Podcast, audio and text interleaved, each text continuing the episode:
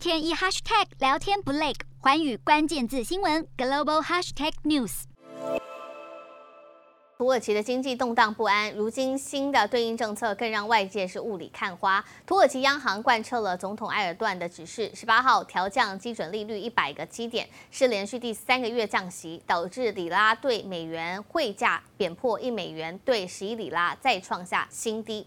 埃尔段一直执着要压低市场借贷成本，货币见解与大部分经济学家和全球央行是相反的。尽管大部分国家央行采行缩减货币政策，但土耳其从九月以来已经大砍利率四个百分点了。投资人认为土耳其的货币决策不按牌理出牌，难以预测，市场现在弥漫不安气氛。而这次央行再度降息，里拉应声跳水，恐将加剧已经严峻的通膨形势。